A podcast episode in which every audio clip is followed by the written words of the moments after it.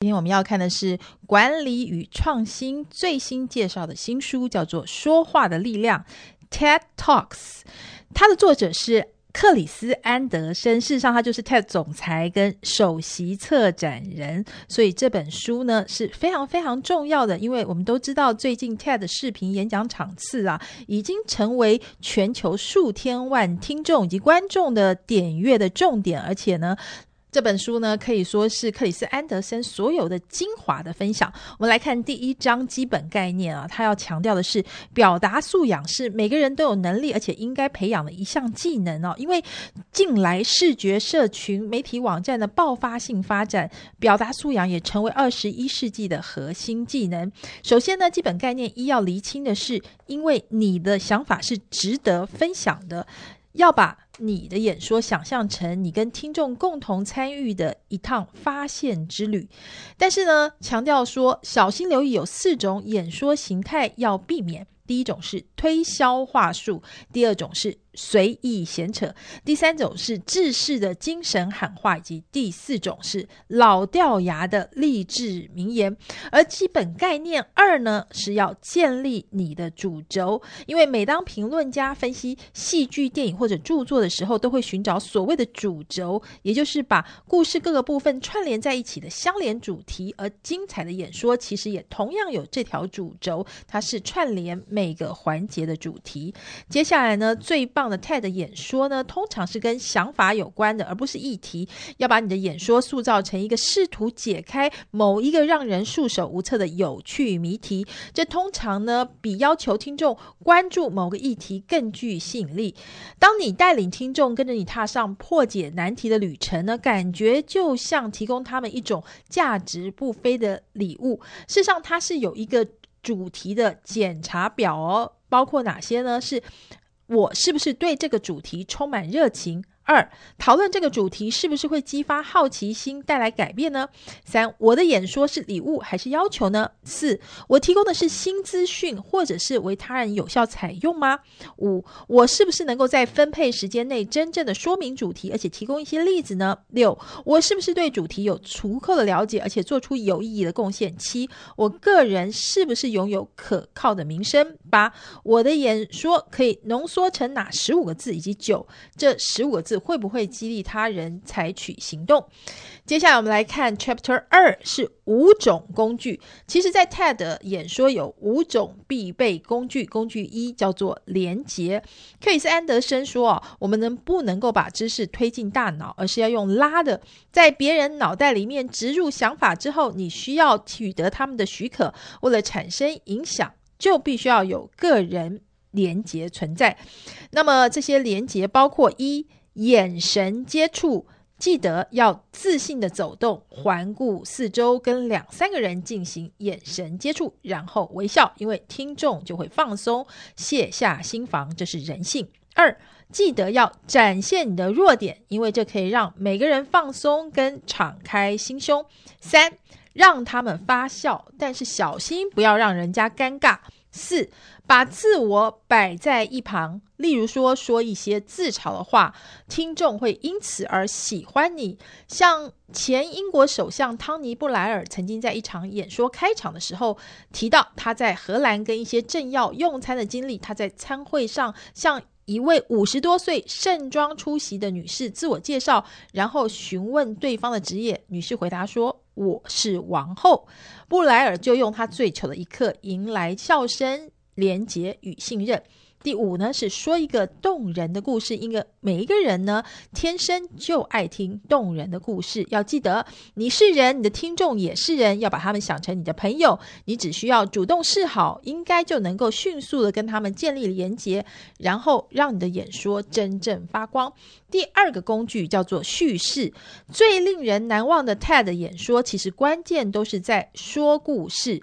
如果你想要在讲台上分享一个动人故事，记得要做到四件事：一、正确的人物角色，也就是听众能够产生共鸣的人物；二、要制造紧张感，要透过好奇心、社会纠葛或者指出实际可能的危险，因为越危险的情节越戏剧化越好，因为你的故事最终将会以令人难忘的方式获得解决。三，要利用适当程度的细节，细节千万不要多到让人绑手绑脚，但是也不要少到让故事非常的呆板。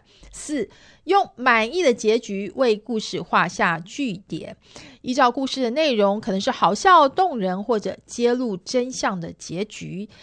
接下来来看第三个工具，叫做解释。不论你知不知道，知识有可能变成诅咒。你对主题的了解太深，以致你很难回想对主题一无所知的感受。所以，克服这种诅咒呢，是身为演说者最大的挑战。克服的方法就是学习跟应用解释的艺术，也可以用以下的检查表：一。关于我的听众对这个主题已经有多少认识？我的假设是什么？二，如果要向非专业人士解释这个主题，我的连结主题会是什么？三，在建立我的解释的时候，将会涵盖哪些概念？四，我可以使用哪些隐喻或者案例解释我的想法呢？五，我如何改变听众的世界观，好让他们更深入了解真相？以及六，我如何引发他们想要知道更多的好奇心？接下来我们来看第四个工具，叫做说服。解释呢，是指在听众的脑海里要建立新的想法；说服是让听众看清这个世界的不对劲。要如何说服呢？以下有几个可能的方法：一，说故事；二，激发听众的直觉。三，你可以针对新的思考方式提供合理的步骤。四，你可以让听众扮演侦探角色。五，你也可以添加情感元素，包括幽默。或者是一两则有趣的个人軼事、生动的例子，以及第三方验证跟背书，或者用图像的方式来展现事物的强大视觉效果。接下来看第五个工具，叫做揭示。献给听众一场精彩演说，最直接而且影响最深远的方法，就是用行动来展示你的想法。揭示可以粗分为三大类：一、惊喜之旅。所谓的惊喜之旅，是指你在演说的时候展示一连串图像，每张图像本身就令人很惊艳。二、动态示范，那就是在台上实况演出，利用你的技术或发明，让听众一瞥未来的样貌。三、梦境，你可以利用人类的想象力，先在脑海想象即使真实世界不存在的东西。有几个难忘跟迷人的方法可以这么做。例如，你可以提供一些初始的影像，然后要求听众想象接下来会发生什么事。你也可以提供一些初期阶段的素描，然后要求听众完成想象的画面。你也可以进行简单的产品原型示范。在口头介绍已经开发完成的产品，你更可以利用虚拟实际的工具或者建模软体。接下来进行到了第三章，就是准备。准备一呢是视觉元素。TED 演说中间大概有三分之一是没有用任何投影片的，但是这些演说最后都享有高人气。原因是什么呢？那就是每当你使用视觉元素的时候，就是把注意力从演说者移到荧幕上。因此，如果你打算使用视觉元素，你也应该要先看一看实际状况，然后问问自己这些图像对于我跟听众建立的个人连接到底是加分还是减分。第二呢，准备是。撰写脚本，事实上，一个备受争议的症结是，到底要巨细靡遗的写脚本好，还是即兴演出比较好呢？事实上，答案是 it depends，视情况而定。如果呢，按脚本演说，你可以尽可能的善用所有的时间，一直到最后一秒。你也可以润饰你的演说到完美境界。你更可以事先分享你的演说草稿。得到有用的回馈意见，你可以充分练习的演说，一直到听众没有办法察觉你是照本宣科，你会觉得安心自在，因为一切都已经计划妥当了。而没有脚本的情况呢，会让你的演说听起来比较新鲜而且生动。你也可以考量听众反应来改变演说内容，你更可以明显表示你想到什么说什么，你会有更多自然的反应，更讨人喜欢。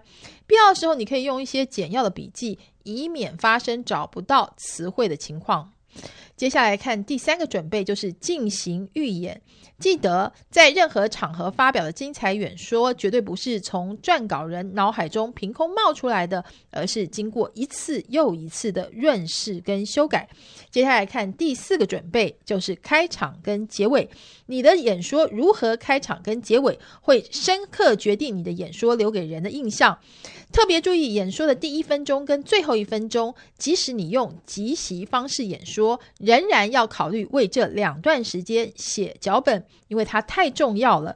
以下呢，可以告诉你强势开场有四个好方法：一、用戏剧效果开场，比如说引用令人瞠目结舌的统计数据，或者是让听众沉浸在逐渐展开的戏剧情节，或者是让人着迷的事物；二、提出引发好奇心的问题，还有接下来你回答的惊人问题；三、展现令人赞叹的影像，例如物体，例如影片，例如照片。简单的说，让我展示一些惊奇的东西给你看，非常有力的开场白。四、使用预告，比如说，今天我要公开我的新发现，这将成为新创事业未来成功与否的最重要指标。而以演说做有力结尾，也有七个好方法：一、发表重大揭示，展示你在整场演说中营造的图像，做出简单说明，然后结束，让听众意犹未尽。二、提出热血的行动呼吁，邀请听众落实在自己生活中，传达给其他人等等。三、做出个人承诺，表明立场，而且宣告你要下定决心达到目标。四、连接回到你的愿景跟价值，重申你的远大愿景作为结尾。五、浓缩总结你的主要论点，或者是以不一样的方式重新塑造你原本的问题。六、将你的主轴带向圆满的结局，一个自然而然的结尾。七，用一首短诗或者歌词作为结尾，这可以触动听众的心弦。作者克里斯·安德森说：“不论你用哪种方式结尾，务必要经过安排，因为优美的结语搭上简单的‘谢谢各位’，将会为你的努力画下完美的句点。这绝对值得好好想想。”以上就是今天的每周一书，谢谢您的收听。